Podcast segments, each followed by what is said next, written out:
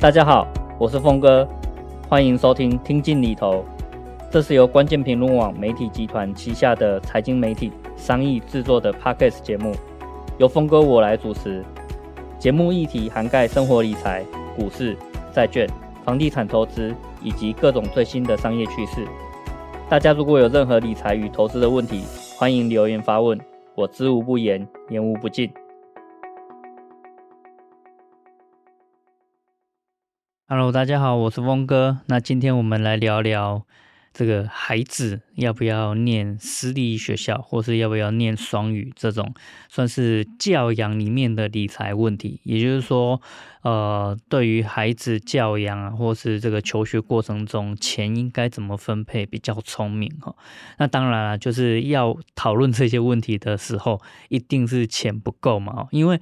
如果钱不是问题啊，那就真的完全没有问题了。你想要怎么样就怎么样，你想要让孩子念私校，那就去念私校；你想要让孩子念双语，那就念双语哈。所以，如果钱不是问题，钱很多的话，那根本不用考虑这些哦。就是你喜欢怎么样就怎么样。那当然呢，也是有很多钱很多的人，那他最终还是决定说，那让自己的孩子去念这个公立的学校。那直到哦，如果发现这个孩子啊适应不了。公公立学校或是有特别想要加强的地方，然后才用钱来解决问题啊，那这这当然也是一种情况了哈。不过大部分的家庭，我相信这个钱总是不够用的哈，尤其是现在这个教育的费用，说实在还蛮昂贵的。那钱不够啊，才会去考虑说到底要不要让孩子念私校。其实某个程度来讲哦，就是因为你钱不够嘛，那私校又其实还蛮贵的。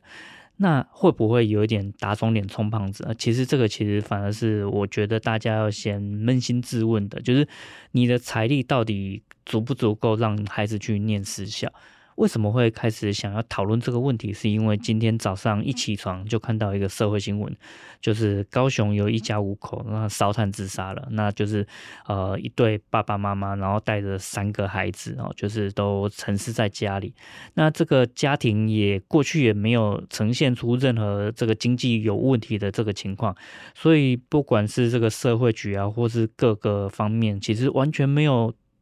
知道说他们这个经济啊，或者财务上面有任何的问题哦，甚至这个媒体还报道哦，这一家人这三个孩子还是都是念这个私校的哦，所以呃，可能从外观或是从这个旁旁边来观察的话，这家人也许这个经济状况还还算不错，那只有出了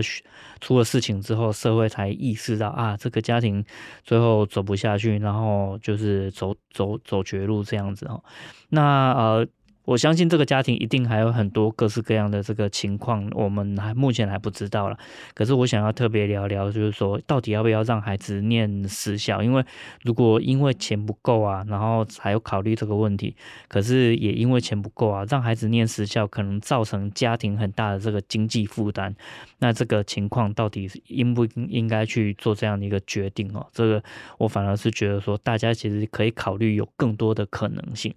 例如说，哈，这个我相信大家也许有看过一篇文章，是可能这一两年在网络上还蛮广远的一篇文章，就是与其你花一笔钱给孩子去念大学，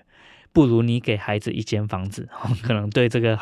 这个孩子的帮助更大。我觉得这个见仁见智啊，可是这其实是告诉我们说，当我们的这个财务呃资源哈。这个放在手上的时候，其实你会开始有很多的选择权，包括说你如果有个几百万，你是要给孩子一间房，还是要给孩子去念大学？那当然，如果你钱够多哈，两个都给当然是最好嘛。可是我们就是往往就是必须要抉择的一个情况，就是就是有资源，但是资源还不够到哈，想要的都可以拿得到。同样的，就是你给孩子念私校，跟啊，也许就是等孩子。够大了，也许在高中毕业或是大学毕业的时候，你同样的把这些钱存下来，然后让孩子哈自己选择一个地方去游学个一两年，对孩子的帮助哪一个会更大？哦，这是当然，我我相信不会有标准答案，可是我希望你可以多思考一些可能性，以及说啊，那你从小给孩子念这个双语学校，对孩子的这个英语能力真的会比较好吗？啊，会不会其实很多的孩子连中文的这个表达能力都没有学好，那他去念双语，真的英语也能好吗？这个我相信。可能很多的反例哈，你你可能都看过，所以要不要让孩子从小念双语这件事情啊？他同样也是，就是他有很多的可能性。例如说，诶，那这个孩子就是从小不念双语，就是念一般的这个幼稚园。那当然了，就是可能在现阶段的情况下，你要找到一个完全不教双语的幼稚园，反而很难哈，因为大家的要求就是希望孩子也可以从小接触英语嘛。可是假设哈，我们就是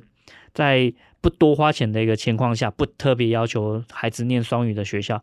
那你把这些钱存下来，等到孩子也许是上国中的时候啊，那你就开始每年的暑假送孩子去菲律宾的这个语言学校两个月，好好的就是在那里学两个月的英文，效果会不会比较好？好，那这个我提供一个我看过的一个例子给大家，就是我有一个这个朋友，他算是就是在美国那边读博士班，那所以他在读博士班的时候，也就是在美国那边把孩子生下来了，所以他的孩子啊，等于说从出生一直到这个六七岁回台湾之前，哈，就是都是在一个纯英语的环境下，所以刚回台湾的时候啊。他几乎其实不太会讲这个中文的，然后反而英文讲得很好。那所以在这种情况下，就很像是一个孩子，你让他从小念双语学校，可是哈，就是回台湾经过这个一两年之后啊，从小到大都讲英文的这个这个孩子啊，他的这个英文啊，就是慢慢退步了，因为在台湾不太有机会用英文讲话嘛，所以其实就直接整个退化了。所以你从小就让孩子去接触双语。会不会有帮助？我相信一定会有。就像是我我刚刚所讲的，我朋友的那两个孩子，他们的英语虽然就是对话能力啊，或是什么成绩都没有特别好，可是他们有一个东西保留下来了。那什么东西呢？就是讲英语的那个腔调，或是那个口语的那个发音。的确就是非常纯正的这个美式英语的这个发音哦，所以的确有一些东西是会留下来的，可是还还是有很多东西你平常没有用，其实是会忘记的嘛哈，所以我才会说这个在教育上面要怎么样去搭配这些资源，其实是可以多思考一些。而不是说哦，别人都去念私校，那你就去念私校，或是你因为某一些恐惧，或是有某一些担忧，你就让孩子去念私校。可是这些资源的分配啊，其实还不如说，那孩子在什么时候真正需要资源的时候，我们再给他足够的资源。我举个例子，我好在这时候就讨论到我另外一个朋友，我另外一个朋友啊，他其实也是就是啊。资源上面都非常的省吃俭用，所以他没有让自己的孩子去念什么呃私立的学校或者双语学校，可是他就好好的把钱存下来。那有一天哈，他的这个孩子就是其实他的孩子很棒，那一直就是有自己的这个兴趣可以这个发展，一直到有一天啊，他孩子突然跟跟我朋友就是他爸爸妈妈说，哎。爸爸妈妈，我需要出国参加一个比赛。那如果这个比赛有得名的话，那对将来的发展是有很大的帮助的哈。那出国比赛其实是非常花钱的一件事情。那也还好，就是 我这个朋友他平常就把钱都省下来哈，没有让他去念私校或者念双语这一些，所以其实是有足够的钱的。那所以要等要要让我的这个还。朋友的孩子出国比赛这件事情啊，其实在台湾就要有很充足的准备了，包括说要请教练哈。那在台湾请教练一整年的这个时间，让他这个呃功力足足够到可以出国比赛，甚至有机会拿奖，这个其实是花费就已经很大了。然后那个。报名费用也很高，那出国去其实那个比赛又还蛮长的一段时间，还要住旅馆啊，然后这个食衣住行娱乐等等的，这个所谓包下来其实也是花蛮多钱掉的。那也我觉得就是孩子也很争气哦，就是出国比赛，然后也真的就是拿到非常好的成绩，那对将来这个发展真的是有很大帮助。所以其实我觉得大家就要想想看，就是在大家都还很。不清楚情况的情况下，要就要把这个钱花出去嘛？就是，哎，你也不知道孩子兴趣是什么，你也不知道孩子将来的发展需不需要这样的呃私校里面的人脉，或是双语学校呃比较好的这个语言能力等等的。那这些就先给了。而我觉得，如果资源不是问题，当然先给绝对是利大于弊的。可是如果资源其实不太够的话，那还不如说，哎，我们先把资源好好保留下来，甚至拿去投资，让这个资源可以自己长大。好，那当孩子，哎，我确认我的兴趣了，或是我确认这里有一个非常关键的时机点，需要去花钱了，需要去留学了，哈，需要去参加一个比赛了，或是需要去这个啊菲律宾啊、澳洲啊，或是美国啊、加拿大等等的语言学校，这个非常集中，然后非常。高压式的这个训练语言两三个月的这个时间花掉一些钱，那其实也许反而是更有效率一点。毕竟哈，就是钱不是问题，真的就没有问题。钱有问题的时候，我们就要把这些钱花在更有效率的这个地方。哦，那当然啦，我还是要提醒大家哈，钱可以解决一部分的问题，可是，在教养这一段啊期间里面啊，说实在的。很多的关键根本不是钱花不花的问题，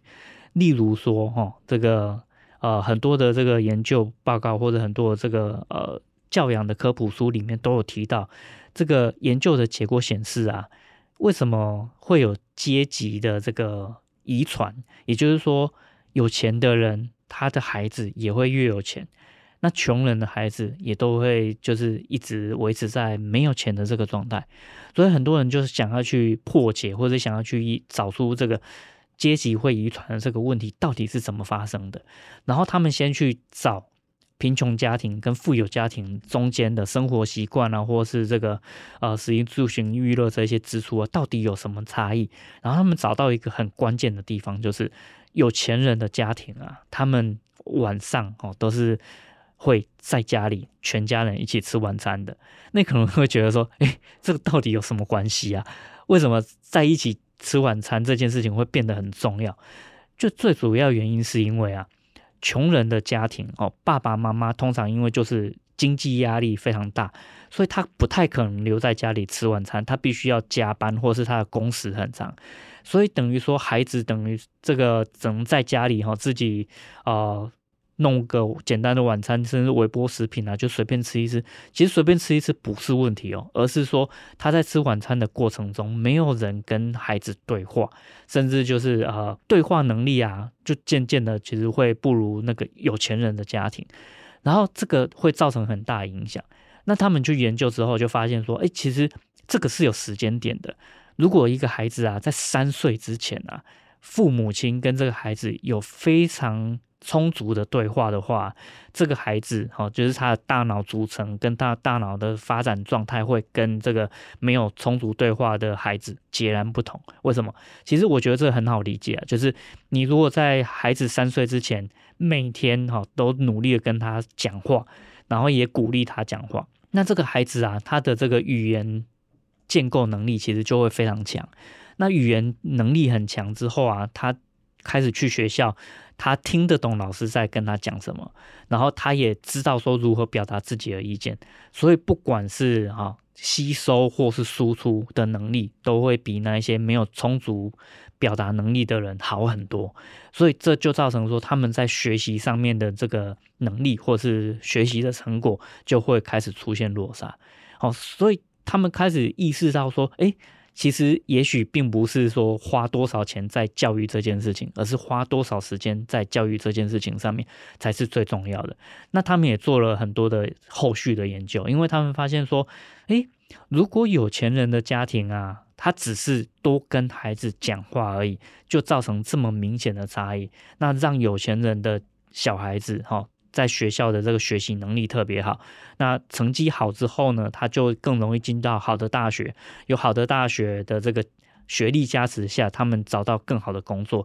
那这个收入也更高，那发展当然也就更好。所以，如果是这一连串的起源都来自于说，那你有没有好好的陪伴孩子，跟孩子好好讲话？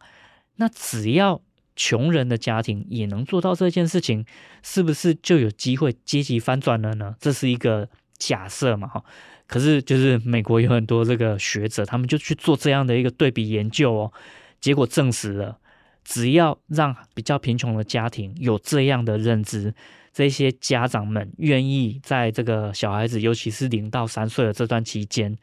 不要每天只是加班，好，愿意开始留在家里跟孩子吃晚餐。其实吃晚餐不是重点，哈，就是就算他们吃的是垃圾食品，是微波食品都可以。重点在说吃晚餐的时间要好好的跟孩子对话。如果大家熟悉或是有看过一些电影影集的话，可能就会知道说，这个西方人他们的晚餐其实是延续相当长的一段时间，可能吃一顿晚餐就是一两个小时。所以在这一两个小时里面啊，吃什么东西其实不是重点哈，因为我们今天在聊的是教养这个问题。重点在于说你要跟孩子聊什么，那这个才是关键。也就是说，即便哦，就是孩子可能才六六个月大，或者才一岁大，他根本还听不懂你在讲什么。可是你就持续不断频繁的跟他分享，说你今天的工作遇到了什么，然后你跟邻居在聊什么啊什么，然后今天的新闻有哪些东西啊？你其实透过这样的潜移默化，不断的。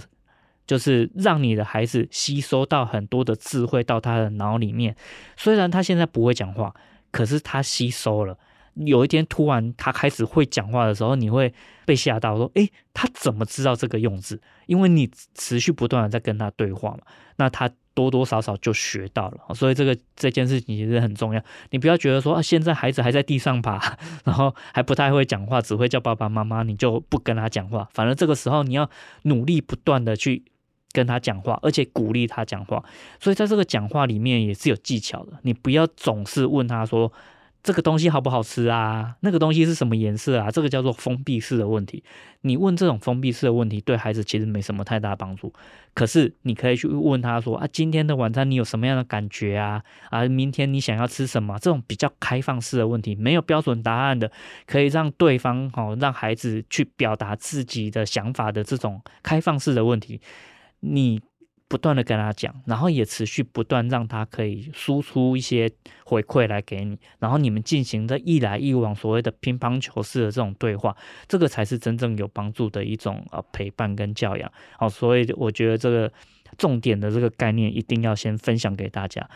你可以没有什么钱。你可以没有钱，所以没办法让孩子去念私校，去念双语学校。可是啊，你只要真的很愿意啊，每天花两三个小时的时间，包括说吃晚餐啊，或者是这个孩子，尤其是那种三岁以下的小孩子啊，他在。洗澡的过程中，其实就是一种玩嘛，就是他玩水，所以你不要只是很急着把孩子洗干净，然后就把他拖出浴室，你反而就是让他在浴缸里面好好玩水，然后持续不断跟他聊天，不断跟他玩，然后持续让他可以进行对话。在这种过程中，每天两三三个小时，你只要三年内哦，就是根据这个科学的这个估计，三年内。让孩子有三千万字的这个对话的这个这个输入输出，好，这个孩子的语言建构能力没问题了，他的学习能力就会非常非常强。就算你现在家里其实是并不富有的，可是你的孩子对话能力建立了，学习能力好了，那将来在学校里面课业的这个成绩很好，考到好学校，他就有机会阶级翻转。好，所以。不要再只是去强求说 要不要让孩子念私校，要不要去补习。重点是你要先给孩子一个别人抢不走的资源，也就是他自己的语言能力跟学习能力啊。这个反而不是只花钱就可以得到的，而是你必须要花很多时间。那当然，为什么有钱人的家庭通常可以做到这件事情，就是因为他们有太多的东西可以用钱来买时间。例如，哈，他可能有一些事情可以外包出去，啊、呃，不用这个自己去啊、呃、花时间。例如说，这个美国都有这个家庭的这个门口都有草皮嘛，这这件事情就会外包出去哈，所以爸爸就可以有时间充分的去陪孩子玩，去陪孩子聊天哦。那这些事情其实是某个程度上有钱可以透过钱来解决很多问题，可是比较贫穷的家庭呢，哈，他可能很多事情都得自己来，甚至还得非常超工时的这个工作，那当然就没办法有太多的时间陪伴孩子。可是就像我讲的，好，你是。至少在零到三岁孩子这个语言发展过程当中，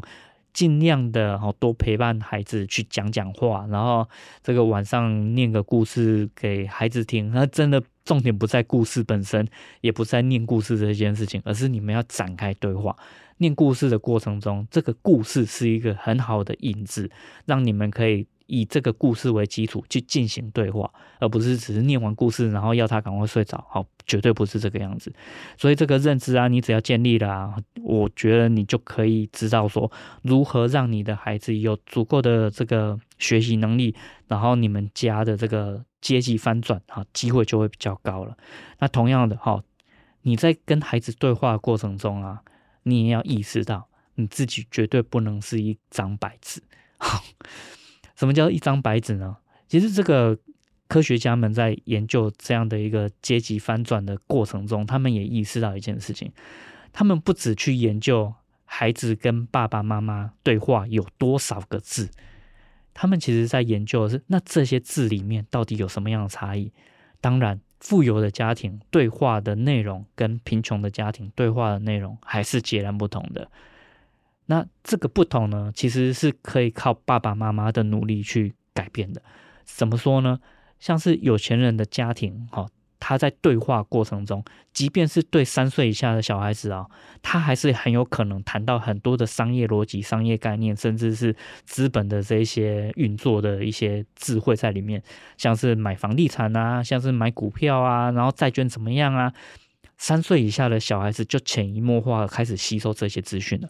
可是贫穷的家庭几乎对话里面不会出现这些事情。好，但这这当然会有差异嘛。即便你现在并不是一个很有钱的人，可是你如果自己有足够的能力，可以去吸收很多新的资讯。包括说，我刚刚所讲的这些财务知识，甚至是更新的哈，这一些人工智慧的一些东西，让孩子知道说，哦，他们将来要面对的世界是怎么样子。那其实他们就会潜移默化的被你教育，或是教养成一个可以开始迎接未来挑战的一种状态。所以啊，你自己是不是一个出社会之后，例如说你二十年前大学毕业，过去这二十年你从来没有进修过。新的事物、新的科技、新的认知，你从来没有建立在自己的身上。人家说台湾的人 一年平均看一本书或两本书，你就是那样的人。那你的知识、你的认知跟不上时代的潮流，跟不上社会的这个进步的这种状态。你又怎么样能够透过这个对话的能力，让你的孩子可以有更新的这个认知呢？所以你自己一定要变强，一定要变得更更厉害一点才行。那在在这个过程中，包括说你在工作上非常努力，然后你也可以跟你的孩子分享说你在公司的这个呃运作，或者在这个这个职场的体制里面有什么样的新的这个想法、新的这个认知、新的学习、新的成长。同样的。这些东西你的孩子学到了，也许他现在没有地方可以用，可是他就会认知到，诶，我爸爸或是我妈妈是一个，就算在现在在工作的这一个状态下，他还仍然是一个持续不断在学习新东西的人，他是一个终身学习、终身成长的人，所以他自己以后会变成那个样子。可是你如果是一个 出社会之后就再也没有读过书，再也没有上过课。自己所会的一切都是在学校里面学的，那学校不教的你就完全都不懂，那你孩子也会变成那个样子吗？我说，甚至是你可以跟孩子分享的东西会极为贫乏、极为有限，那你希望这个样子吗？我相相信你一定不希望，所以啊，我才会说，哦，这个孩子的这个发展天花板根本就是父母的认知。可是我们又可以看到很多的情况下，父母的认知其实是极度贫乏、极度有限的。包括说，现在可能很多人在炒这个所谓的这个一零八课纲，然后很多的这个家长可能根本都完全无法接受一零八课纲。为什么？因为我们过去是比较填鸭式的教育。可是现在一零八课纲，它要求的是素养，所以它很多的教学，很多的这个测验，根本没有所谓的标准答案。那当然啦，像是这个会考啊，或是学测这些，总会有一个标准答案。可是它的考题会变得非常的灵活，甚至是根本没有出现在课本，或是没有出现在教学现场的这一些这一些测验的这个题目。那很多的家长就会觉得说啊，你没有教，你怎么可以这样考？可是。问题是这个社会就很多东西是不会有人教，可是社会就有这种问题或者这种现象出现了，你还是要去解决嘛。所以现在的教育其实调整成一个让我们的孩子可以更适应未来快速变化、跟快速成长的一种状态的一个情况。我觉得伊林帕克刚的这个设计的概念是其实是非常好的。不好的是什么？不好的其实是台湾有太多的家长哦，自己的认知或是自己的学习能力没有调整过。那我其实用一个很简单的比喻啊，哈，就是我其实有在这个开课教大家做这个统计图表。那统计图表啊，大家其实应该也都很熟。你如果有用 Excel 或者 PowerPoint，应该都知道说，诶，我有一组数据，然后我就点一点这个按键，就可以做出啊圆饼图啊、柱状图啊、线形图这一些图。所以我相信大家都做过这一些图哦，在职场上多多少少都会用到。那可是你知不知道，线形图哈，或是所谓的曲线图这种统计图表，它的横轴？通常是时间。其实，在我这个这一代，我的这个小学课本、中学课本根本没有教过这件事情。我一直到自己做图表，我还做错过，就是我不知道这种线形图它的横轴要是时间。可是它横轴如果不是时间，会发生什么事情呢？例如说，你做了一个线形图，然后它的横轴可能是某三家公司的营收。请问哦，为什么你可以把三家公司的营收用线连起来？它是三个点，你就把它用线连起来。你觉得这很理所当然吗？其实真的能够被用线连起来的三个点，它应该要有序列关系。而在职场上，或者是在这个商业的这个环境里面，大部分的序列关系其实都是时间。例如说，昨天、今天、明天，这个是序列关系，它是有序列关系就可以被用线连起来。可是，如果是三家公司，而且还是独立的公司，你用线把它连起来，这其实在视觉上是一个刻意的误导，即便你其实不是有意的。可是这件事情，我一直到我出了社会，然后在职场上必须要做很多的统计图表，然后我才去学，才开始知道这件事情。但是呢，我有一天看我孩子的课本，突然吓到，诶，怎么这件事情在？我孩子这个年代，小学就已经在教了，他们已经在教这种线形图的横轴会是时间，是序列关系资料。下一代他们所学到的东西已经非常非常现代了，甚至孩子们所学到的东西，比我们父母所知道的东西都要更新、更现代一点。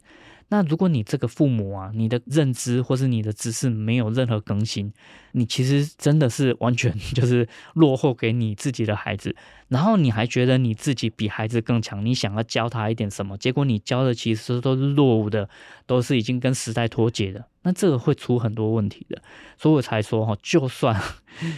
你出社会很多年了，我还是蛮建议哈你。你孩子在学习的过程中，你好好的跟孩子一起去学最新的情况是什么？你可能会发现说，哇，现在的这个教学，不管是国小、国中的东西，有很多真的是把以前我们认为学校没有教的东西，都已经把它涵盖在里面了。包括很多我现在在教大人的这个理财或是这个财务知识啊，其实小学或是中学的这个课本里面也都有哦。那你这个爸爸妈妈可能跟我一样，就是小时候这个课本里面没有，所以没有学过这些东西。可是你孩子其实已经懂了，已经知道了。所以啊，我们先把我们这个身为父母的这个认知，然后知识，先把它提升上去，不然我们就会变成是那个呃阻碍孩子发展的这个，真的是罪魁祸首啊。那所以爸爸妈妈越强，其实是真的有必要的。我怎么讲有必要呢？有一天，好，就像我刚刚所提到的这个例子，当你的孩子真的需要资源的时候，你其实不不只能够提供所谓的财务资源，因为财务资源简单，就是赚到足够多的钱，然后把钱存下来，就这么一回事而已。可是啊，也许你可以提供的，还有包括说，你要如何好好的陪伴孩子，在准备一场大比赛的过程中。你可以帮他做很多其他的事情，甚至你有足够的人脉，你有足够的解决问题的能力，你有足够平稳的情绪，在孩子受到挫折的时候，你能够安抚他。这一些其实都是大人或是所谓的父母可以给孩子的资源。可是如果你自己都没办法做到这一些点，那你的孩子怎么有办法做得比你更好呢？所以你自己先把自己变成一个更好的大人，那。你的孩子才有办法超越你。哦，所以这个其实是我觉得说，在金钱资源之外，哦，那我们父母还可以额外要求自己，提升自己真正重要的一些关键。好，所以今天也是先跟大家聊到这里啦。那关于孩子教养上面的这一些财务资源的分配，大家如果还有其他的想要调整或是想要聊聊的这个地方，也欢迎留言，然后我们可以一起来聊一聊。那今天就先到这里哦，跟大家说拜拜。